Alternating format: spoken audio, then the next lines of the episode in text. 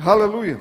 Sabe, irmãos, eu estava, enquanto eu buscava no Senhor aquilo que deveria trazer hoje, eu, eu sou uma pessoa muito envolvida com tudo, eu, eu, por ser um cristão, não por ser um pastor, mas por ser um cristão e um pastor também, por estar envolvido com Deus o tempo todo, não é, não é difícil você ver o que está acontecendo hoje, você olhar o mundo, você olhar a situação, você olhar a circunstância e você ver o que está acontecendo hoje aí fora, né?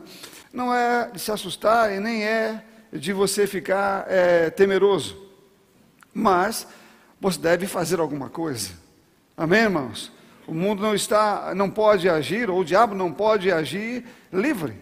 Né? Ele nunca pode agir livre. Na verdade, a igreja é a única coisa que pode pará-lo. Não existe nada que pode pará-lo senão a igreja. Agora, a igreja deve agir diante daquilo que está acontecendo, deve enxergar as coisas e saber em Deus, pela palavra, o que devemos fazer.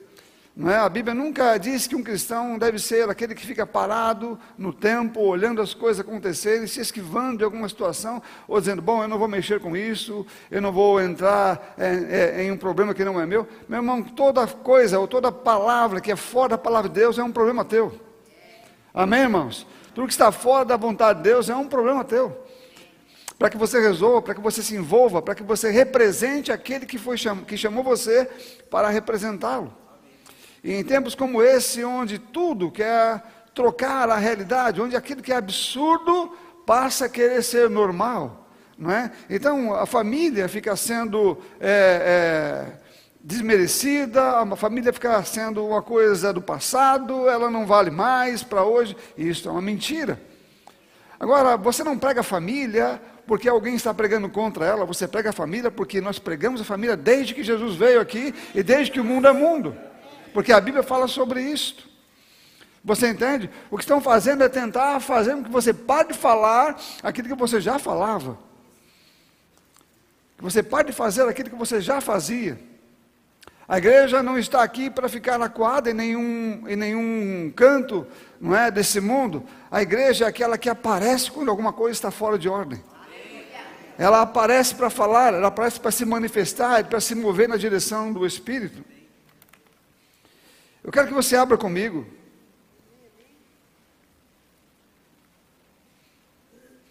A sua Bíblia em Atos, no capítulo 8. Atos 8. Aqui fala um texto, é, contextualizando um pouco antes, fala da morte de Estevão. De Estevão, que serviu ao Senhor, e porque estava fazendo aquilo que Deus o mandou fazer, ele foi contestado pelos próprios judeus e depois o mataram, apedrejando ele. E aqui no capítulo 8, no versículo 1, ele continua, o texto continua dizendo que Paulo consentia, estava consentindo com o que aconteceu. A capa de Estevão foi lançada né, aos pés do apóstolo Paulo, seja, aliás, a capa das pessoas que foram apedrejar Estevão foi lançada aos pés do apóstolo Paulo porque eles guardaram ali a, a, as roupas, as capas dele, para que ele guardasse enquanto faziam o trabalho de matar Estevão por apedrejamento.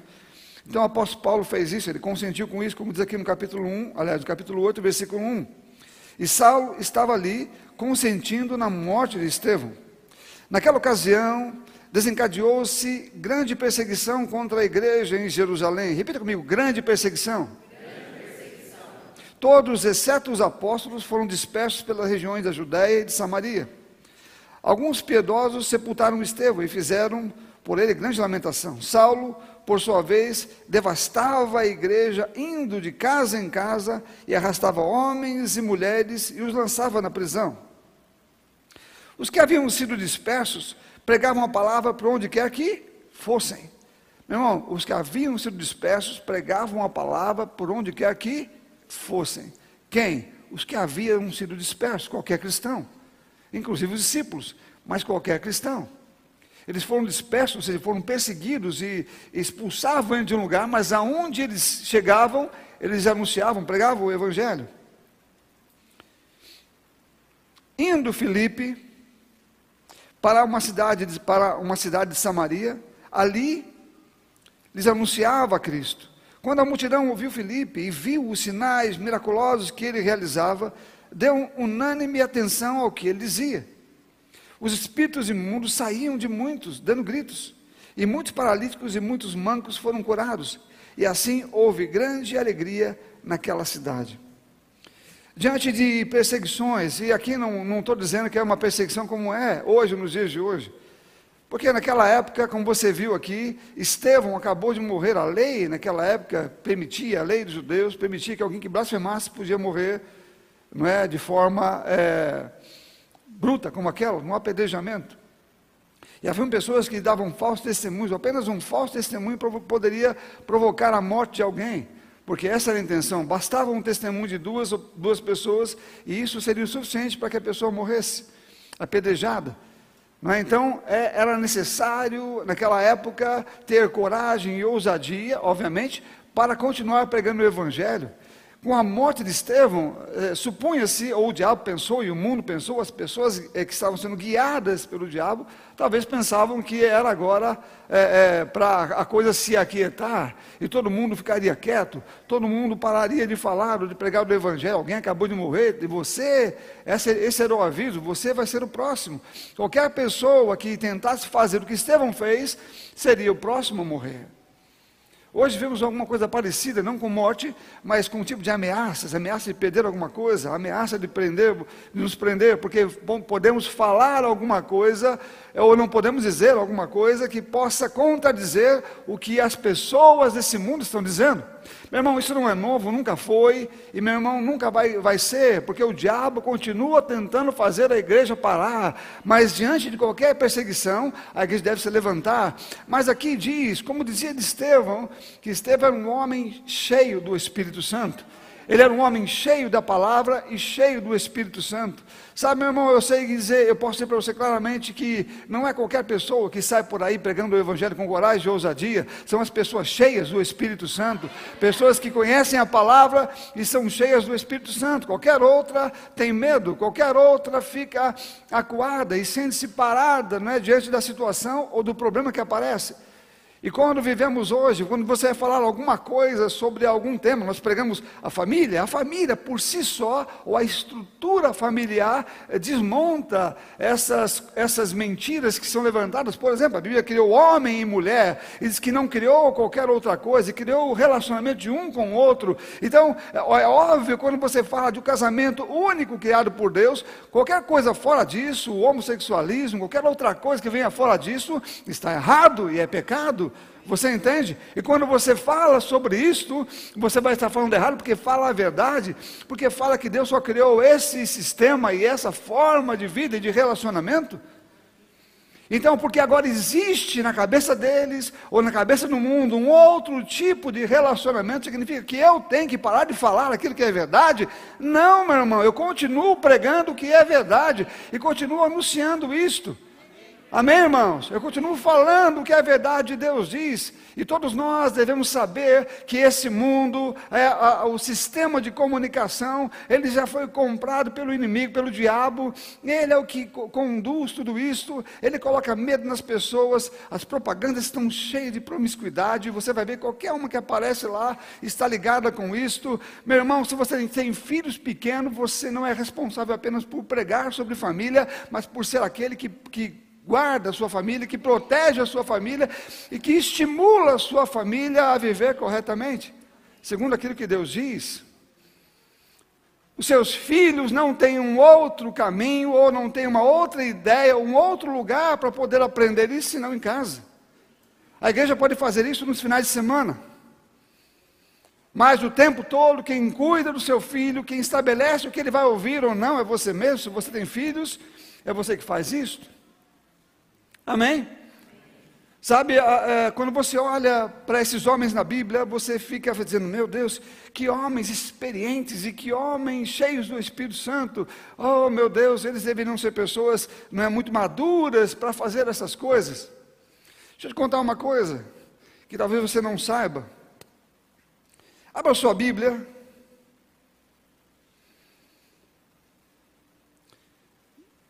No livro de Mateus capítulo 17. Mateus 17, versículo 24. Mateus 17, versículo 24. Quem sabe que Jesus escolheu 12 discípulos aqui? Todos sabem. Amém? Só digam amém para mim, apenas. Ok. Eu ouvi um fato, eu quero, eu quero aqui colocar você a par. 17, versículo 24, diz assim de Mateus: Quando Jesus e seus discípulos chegaram a Cafarnaum, os coletores de impostos, repita comigo, quando Jesus e seus discípulos, pedi que eles chegaram todos juntos, amém? Eles chegaram todos com Jesus, discípulos e Jesus. Quando Jesus e seus discípulos chegaram a Cafarnaum, os coletores de impostos de duas dracmas vieram a Pedro e perguntaram: O mestre de vocês, ele perguntou, o mestre de vocês, não o seu mestre, ele não perguntou para Pedro, mas para todos. O mestre de vocês não paga imposto do templo? Sim, paga, respondeu ele. Quando Pedro entrou na casa, Jesus foi o primeiro a falar e perguntou-lhe: O que você acha, Simão? De quem os reis da terra cobram é, tributos e impostos? Seus próprios filhos ou dos outros? Dos outros, respondeu Pedro. Disse-lhe Jesus: Então os filhos estão isentos. Mas, para não escandalizá-los, vá ao mar e jogue o anzol, tire o primeiro peixe que você pegar, abra-lhe a boca e você encontrará uma moeda de quatro dracmas, pague e entregue a eles, para, pegue e entregue a eles para pagar o meu imposto e o seu. Quantos discípulos estavam com Jesus ali? Estavam todos. Mas Jesus, quando mandou pegar o peixe, mandou pagar dois impostos: o dele e de Pedro. Aqui tem uma explicação, estudiosos falam muito sobre isso. Sabe, a, a, o imposto, naquela época, era cobrado apenas ou a partir dos 21 anos de idade, ou seja, quando você tinha 21 anos de idade, você tinha que pagar imposto, com 20 não. O que estão dizendo aqui é que os discípulos tinham menos de 20 anos. Você entende? Só Pedro era mais velho. Na Bíblia, só Pedro mostra, aparece como aquele que é casado. Você entende? Então, eles tinham todos menos de 21 anos. Eles tinham de 20 anos para baixo. Eram jovens. Vocês são, quem tem, os jovens que estão aqui podem ficar alegres com isso? 20 anos para baixo.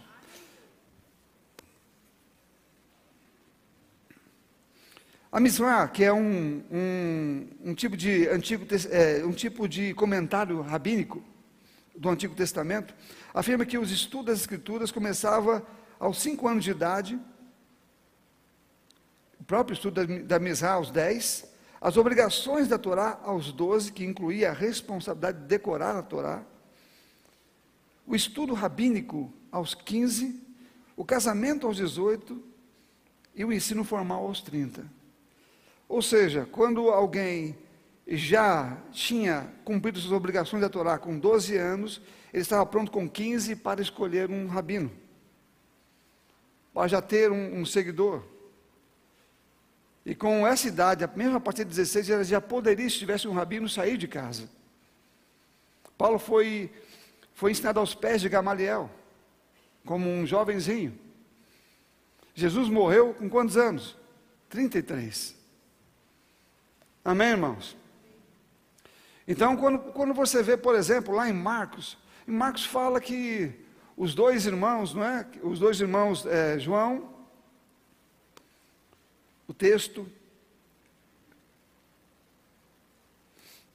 Tiago e João, eu não vou ler Marcos, mas vou ler Mateus para você. Mas em Marcos, diz que os dois irmãos foram pedir a Jesus, né, se quando eles fossem para o céu, um pudesse chegar a sentar à direita e outro do outro lado, não à direita e outro à esquerda do seu trono, né? Mas em Mateus diz claramente quem foi que foi pedir isto? Foi a mãe deles. Veja que a mãe de uma pessoa adulta não pede para um marmanjão, ó, o seu filho, Jesus nem teria pessoa assim se seguindo ele, que a mãe tivesse que pedir para que um sente do lado e o outro do outro lado. É porque eles eram jovens. Você entende? Eles eram jovens. Eles estavam lá seguindo Jesus, eles escolheram, porque ou você tinha, ou escolhia um rabino, para seguir, ou um rabino, por misericórdia, escolhia você. A Bíblia fala que Jesus escolheu eles. Então eles não tinham um rabino ainda naquela, naquela época, já tinham passado por algumas situações, mas não tinham o seu rabino, não tinha aquele que era o seu mestre. Então eram jovens que estavam seguindo a vida.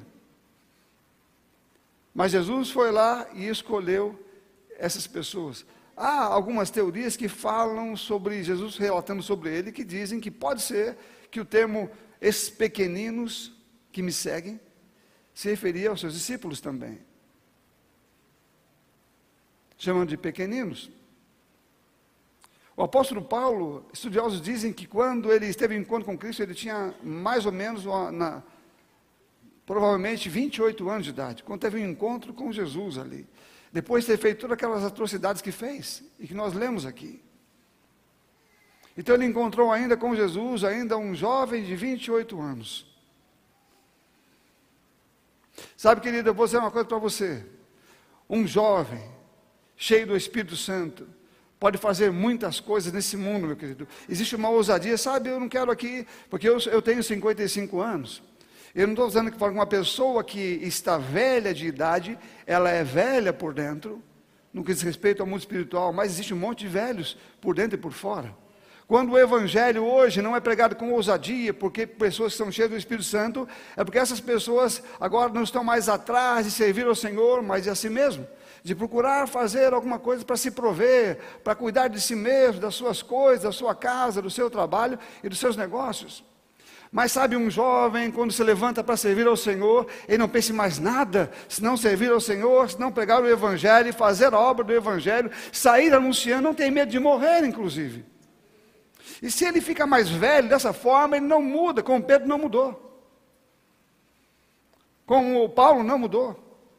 Quando eles começam jovens, mas mantêm o seu coração com a mesma intensidade, eles continuam pregando o Evangelho e morrem pelo Evangelho, como o apóstolo Paulo, depois mais velho, quando estava descendo para Jerusalém.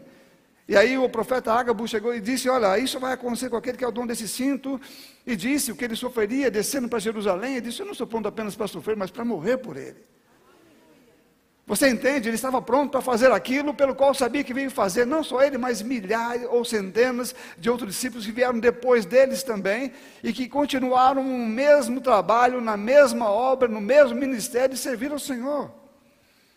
Em um mundo como esse, o que precisamos são de crentes cheios do Espírito Santo para pregar o Evangelho, falar a palavra, ter ousadia e não ter medo. Porque aonde qualquer coisa pode falar, o diabo pode pensar que ele, é uma, ele vai levantar pessoas ameaçando, bom, eu vou matar um, eu vou fazer isso, vou prender um, eu vou prender três ou quatro, e o resto vai ficar calado. Bom, aqui não era assim. Quando ele matava um, levantava cinquenta, e iam e faziam milagres. Aonde se espalhavam eles, eles pregavam o evangelho, expulsavam demônios, curavam os enfermos, faziam tudo que a palavra diz para eles fazerem. Em tempos como esse, o que, temos, o que temos que fazer é a única coisa que podemos e devemos fazer: encher nossa cabeça, o nosso coração da palavra de Deus e nossa boca do Evangelho para pregar e para anunciar com ousadia. E você que é um, uma pessoa mais velha, pregue as pessoas mais velhas, anuncie o Evangelho, fale com ousadia, não tenha medo de falar. Alguém pode pensar, tal, sabe, eu, eu preguei uma vez aqui que o diabo tem usado o respeito como uma arma para calar as pessoas. Eu vou respeitar você. E quando você respeita as pessoas, elas estão morrendo. E Jesus chamou você para anunciar o Evangelho com poder e com ousadia. Você vai libertar as pessoas das prisões. Meu irmão, eu não queria que ninguém me respeitasse quando eu estava no mundo. Eu queria que as pessoas viessem e falassem comigo, apontassem o dedo para mim e dissessem: Olha, você está no pecado. E você precisa receber Jesus. Porque um dia alguém veio e falou isso para mim, eu vim, hoje estou aqui, meu irmão. Eu sou o resultado de alguém que abriu a sua boca. Eu não sei você, mas eu sou. Alguém disse para mim e falou: Olha, você precisa de Jesus, você precisa do Evangelho, você precisa ser salvo. Eu tinha 13 anos, mas já, já tinha uma atividade na minha vida muito forte. E aquela pessoa salvou a minha vida, era uma pessoa simples, era um rapaz, o nome dele é Fernando.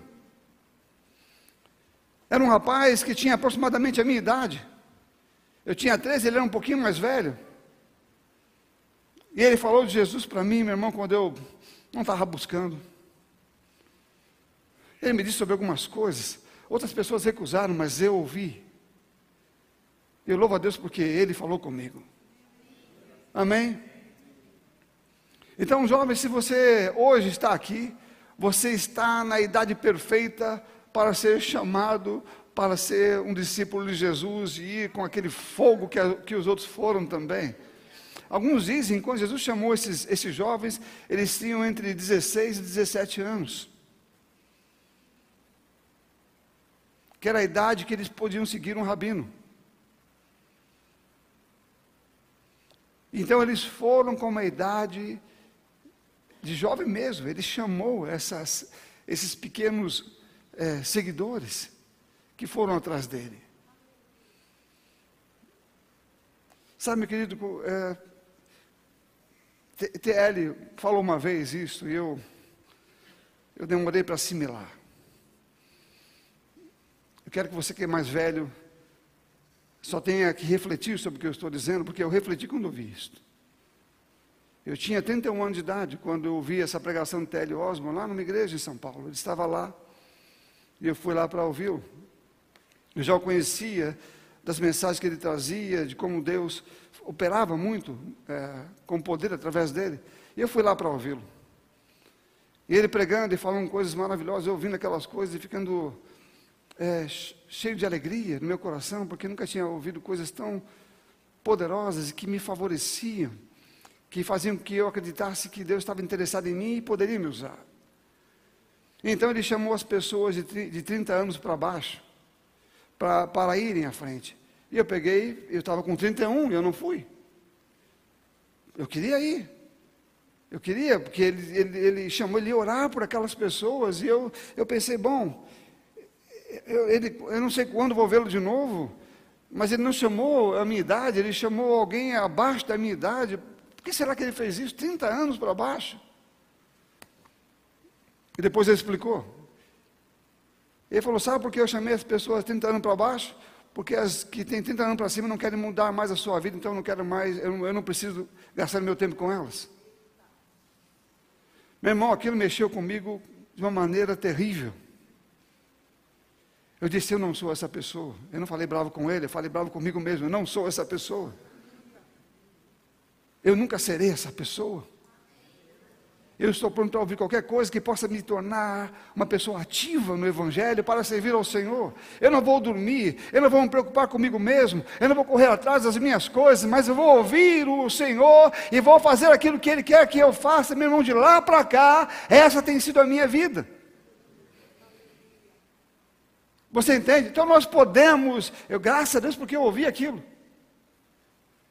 Porque ele disse que talvez eu, eu eu não, não me atentasse para aquela realidade e ficasse como qualquer pessoa que passa aquele período, ele, ele diz, nós ouvimos, quantas vezes você já ouviu, já ouviu dizer, né, ah, quando alguém vem animado para você, um jovem querendo pregar o Evangelho, ele quer fazer muitas coisas, aquela pessoa mais velha, e ela se acha tão madura, ela diz, não, isso aí eu sei o que é, isso aí é o primeiro amor. Bom, se alguém fala uma besteira dessa, deve ler o Apocalipse que diz: olha, se você não voltar ao primeiro amor, você está com um problema. Porque o, o, o, primeiro amor é o único amor, ele não deve ficar fora. Se você perde o primeiro, você não tem mais amor nenhum, não está mais envolvido com nada. E se você continua com o primeiro amor, o fogo ainda está na sua vida para fazer as mesmas coisas, para levar o Evangelho, para pregar o Evangelho, para orar pelas pessoas por cura. Você deve ter ousadia para crer um Deus a quem você serve. E não ficar dizendo, olha, isso aí eu sei, essa coisa da juventude, um dia eu fui assim. Meu irmão, eu nunca quero dizer que um dia eu fui assim. Eu quero dizer que eu estou melhor do que um dia eu fui. Eu quero dizer que eu estou melhor do que um dia eu estive, porque eu estou melhorando a cada dia. E se um dia eu tinha fogo, meu irmão, hoje é um fogaréu na minha vida, porque eu não vou deixar o diabo pensar que alguma coisa em mim vai apagar, mas ela vai queimar cada vez mais, porque eu vou botar toda a lenha que for preciso para queimar na minha vida.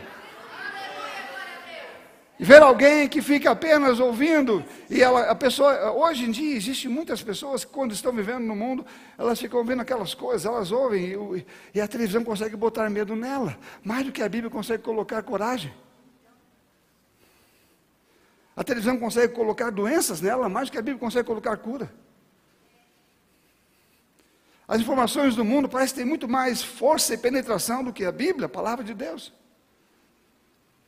Tudo que elas ouvem, elas reproduzem do mundo, mas não reproduzem o que ouvem de Deus. Você entende o que eu estou dizendo? Então, isso não é Deus, porque estamos pregando o que o diabo está fazendo, estamos propagando o que ele está realizando, estamos sendo a voz dele muitas vezes quando reproduzimos o que ouvimos do mundo. E não quando, não quando reproduzimos aquilo que vem de Deus, da Sua palavra. Se o mundo prega medo, nós pregamos coragem e ousadia.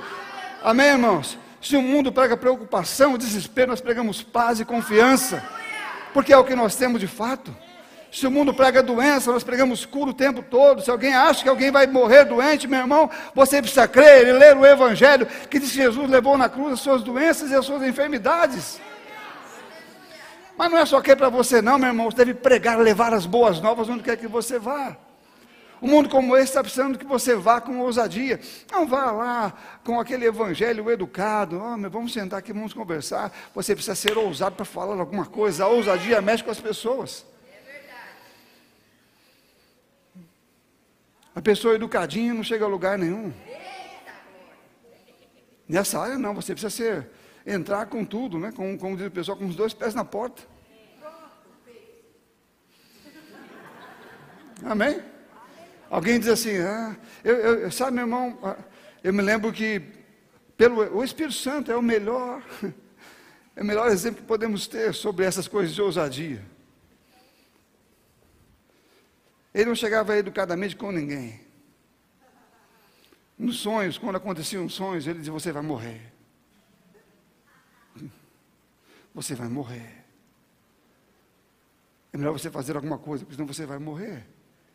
Eu não acho que isso é uma maneira educada de você falar com alguém. Pelo menos não segundo o mundo, mas segundo Deus, é a melhor maneira de você falar com alguém. E quando você está cheio do Espírito Santo, você não precisa arrumar uma palavra certa para dizer para alguém, porque o Espírito Santo conhece o coração das pessoas e sabe o que dizer. Ele sabe o que falar. A questão é ser cheio ou não cheio do Espírito Santo ser cheio ou então ficar ali, apenas frequentando algum lugar. Mas eu, eu tenho no meu coração, meu irmão, que alguém que é cheio do Espírito Santo não consegue ficar parado. Ele não consegue ficar parado, ele não consegue ficar sem realizar aquilo que Deus disse. Ele não consegue olhar para o mundo e ver o mundo todo sujo, errado, e ele não consegue ficar parado sem fazer nada. Amém? Amém. Aleluia. Aleluia. Sabe, eu já, já falei com várias pessoas que dizem às vezes que tem, esse é apenas um exemplo que eu, que eu dou. Porque muitas pessoas já chegaram para mim dizendo assim: Eu tenho chamado pastoral. No meu, no meu tempo de pastorado, muitas pessoas chegaram para mim falando: Eu tenho chamado pastoral. E para algumas delas que convivi com ela algum tempo, nesse lugar ou na igreja, e via o comportamento dela, e via que ela não conseguia, ela não tinha nenhuma interação com ninguém, ela não tinha, ela não tinha nenhum dom que favorecia ninguém, ela não tinha um desejo de ajudar as pessoas, de ajudar as ovelhas, de estar com elas. Não, ela ficava simplesmente sentada. Não participava da igreja, não participava de nada na igreja, não estava envolvida com nenhum trabalho da igreja, com nada. Estava sentada e dizia, eu tenho chamado pastoral. Eu quase que digo, graças a Deus que você não está pastoreando nenhuma igreja. Porque os dons, quando tem alguma coisa fluindo em mim, antes que eu possa dizer alguma coisa, ele já está sendo visto. Porque ele está fluindo. Alguém cheio do Espírito Santo não consegue ficar dormindo enquanto alguém está morrendo ali, alguém está morrendo ali, alguém está sofrendo ali, alguém está tá tendo um problema ali, e ele não é medroso. Ele não fica, eu não posso falar, porque se eu falar, eles vão me corrigir, quem sabe até me processem. Sabe, meu irmão, em que mundo nós estamos? Porque os discípulos estavam num mundo que matavam. Está no mundo que prende? Pelo menos o Brasil, né? Outros estão matando, mas o Brasil não está matando.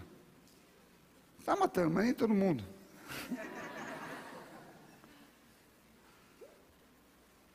Então, onde é que estamos nesse mundo como cristãos? Onde é que estamos como igreja? Sabe, eu sei que os jovens estão hoje fazendo o trabalho que eles devem fazer, mas eles podem ser muito mais fortes nisto. E os velhos jovens também. Amém? Se você passou dos 30, você é um velho jovem. Você queria que eu falasse jovem, né? Você é um velho jovem. Você pode ter 30, você pode ter 40, você pode ter 50. Se você está cheio do Espírito Santo e comprova isso, não é o que você diz. É como você vive. É o que sai de você. É o evangelho que explode do seu coração. É quando alguém passa do seu lado, meu irmão, você não consegue ficar sem que ela seja salva ou tenha um encontro com Jesus. E se for chato demais, meu irmão, se você for chato demais, graças a Deus que você falou alguma coisa. Graças a Deus pelos chatos, pelos insistentes, que ficam no pé da pessoa até que ela receba Jesus. Eles, esse é um chato, ele é um chato. É e depois ela, ela, ela vai dar o testemunho. Meu irmão, aquele chato, ele me levou a Jesus, porque ele não largava do meu pé o tempo todo falando comigo. E um dia eu ouvi. Alguém já ouviu isto? Eu já ouvi muitas vezes. Ele não ouviu a primeira, não ouviu a segunda, não ouviu a terceira.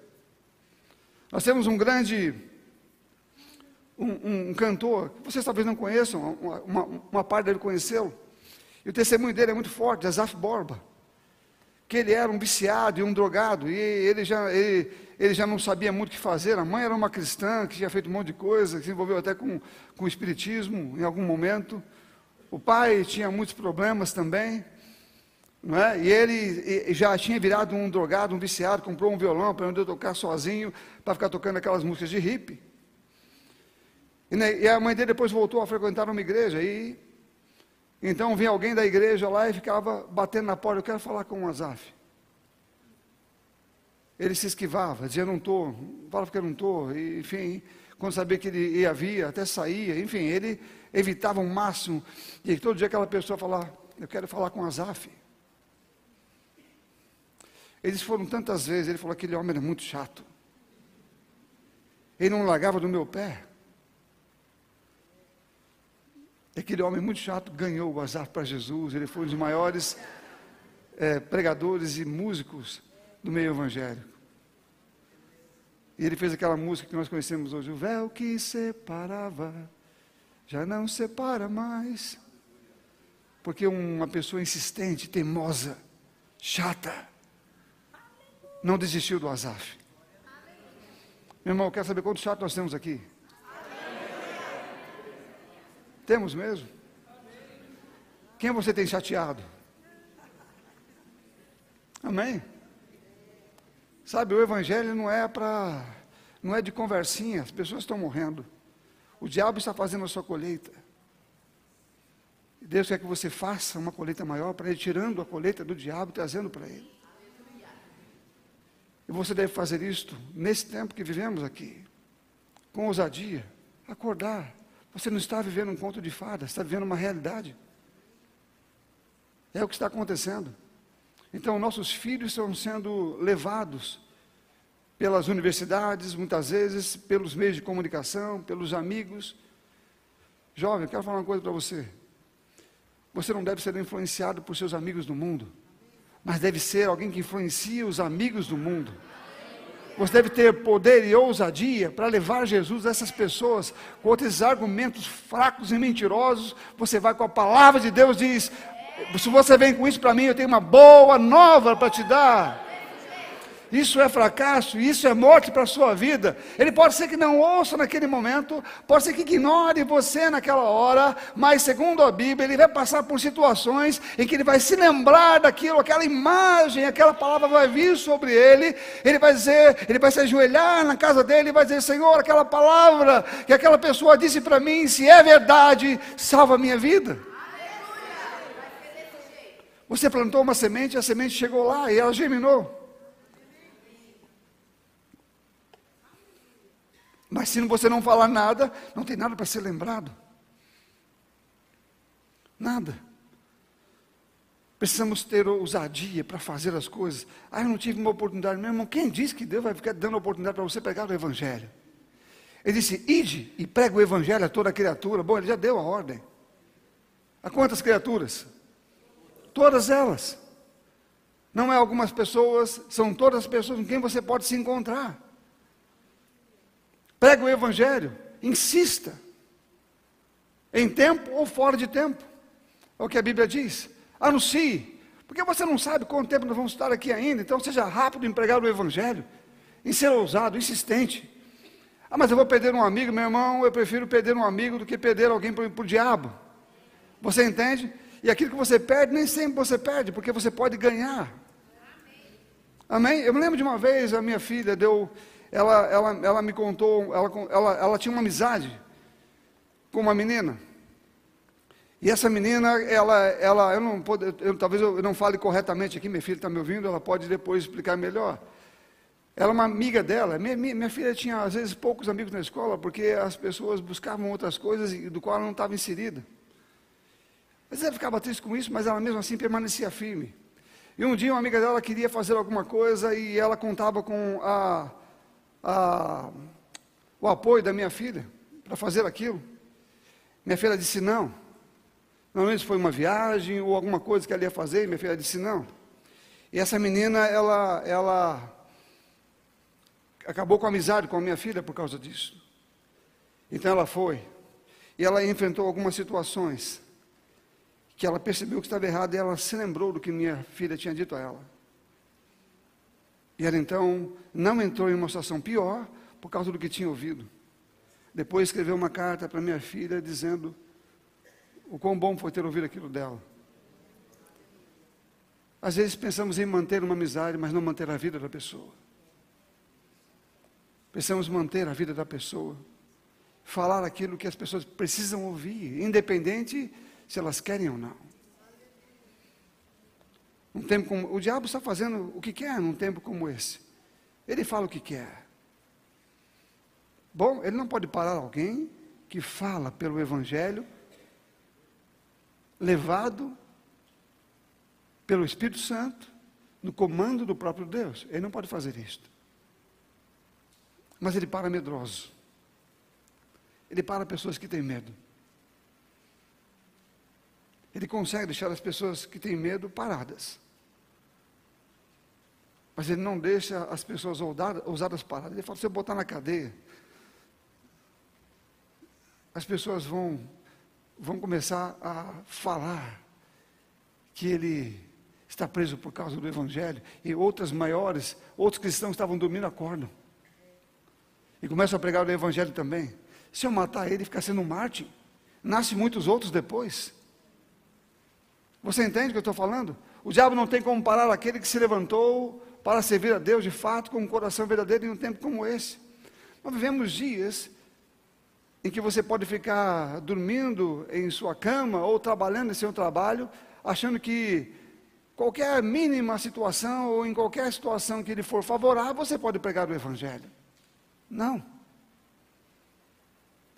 Você deve fazer um barulho onde quer que você esteja. Se você puder fazer culto na, no seu trabalho, faça, no momento que você tem liberdade. Ah, mas a minha empresa não vai gostar disso. Bom, enquanto você estiver lá, vai salvar muita gente. Amém? E você não tem medo? Meu irmão, falei hoje pela manhã, Deus é o Deus da provisão. Ele diz que o meu Deus, lá diz a Bíblia, o meu Deus segundo a sua gloriosa riqueza, Ele vai me prover diariamente aquilo que eu preciso. Eu não preciso me preocupar com nada. Eu preciso estar confiante nele, mas seguindo a Sua palavra. Eu não sou alguém servido por Ele, eu sirvo Ele e Ele me sustenta enquanto eu faço o trabalho. Eu não estou andando aqui sentado dizendo: Senhor, me serve. Eu preciso que o Senhor me dê alguma coisa, me dê suprimento, me dê provisão. Deus está assalariando os trabalhadores, segundo a Bíblia, Ele está indo com aqueles que trabalham, Ele está sustentando aqueles que estão na sua obra, fazendo a sua vontade o tempo todo. Amém? Então, eu não quero ser um velho. Amém, irmãos? E velho não é aquele que tem muita idade. Velho é aquele que já se deixou-se de aquecer pelo Espírito Santo. E não tem mais coragem para manifestar cura e poder. Smith Wigglesworth, ele morreu com 88 anos, se não me engano, 88 anos de idade. Até os 88 anos de idade ele estava fazendo milagres, realizando coisas. Você não poderia botar medo nele. Pensa num homem ousado. E ele começou aos 47. Amém, irmãos? Ele era um jovem no espírito. Jovens mais novos que ele foram inspirados por ele. Então, se ele pôde começar aos 47 e viver intensamente até os 88, o que é que você pode fazer? Amém? Aleluia.